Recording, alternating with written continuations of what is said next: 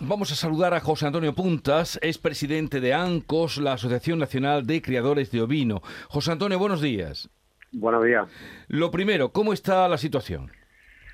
Mm, bueno, eh, delicada, delicada porque creo que hoy prácticamente, hoy, si no hoy, mañana se va a declarar el noveno foco y bueno, esto no para, no para. Entonces eh, se han tomado otra, o sea, otra vuelta de tuerca y bueno, creo que se está trabajando bien, pero, pero bueno, vamos, vamos a ver si ahora con el aislamiento de los animales eh, y la paralización del pastoreo eh, conseguimos que la cosa se pare, ¿no?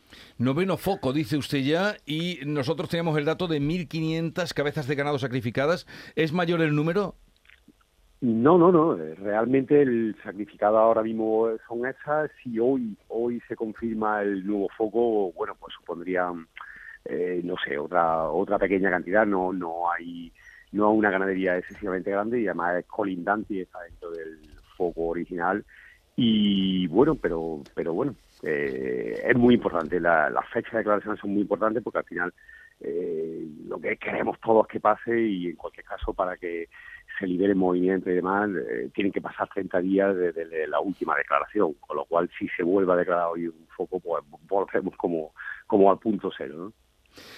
Pero claro, ustedes han levantado la voz porque el primer foco se dio el pasado 19 de septiembre y parece que, a esta enfermedad, que eh, ya hemos dado el dato, 1.500 cabezas de ganado sacrificado, no le estaban haciendo mucho caso.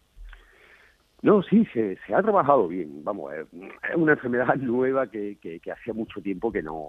Y bueno, hemos tenido que, que revisar libros antiguos y demás, y era complicado. Y realmente la enfermedad y la dinámica de la enfermedad, eh, hasta que no la tiene encima, no la no logra al final comprenderla, ¿no? Se hizo bastante caso, pero se aisló, se actuó relativamente muy bien, rápido, pero bueno, es una enfermedad un poco eh, que nos ha sorprendido complejamente, porque no, no, no da la cara, es un virus que no se está expresando eh, excesivamente y eso por un lado es bueno eh, para el tema de, animales afectados y demás, pero por otro lado es como que, se tarda en ver, se tarda en ver y, es complicado, ¿no? ¿Y se sabe, eh, José Antonio, se sabe cuál es el origen, de dónde viene?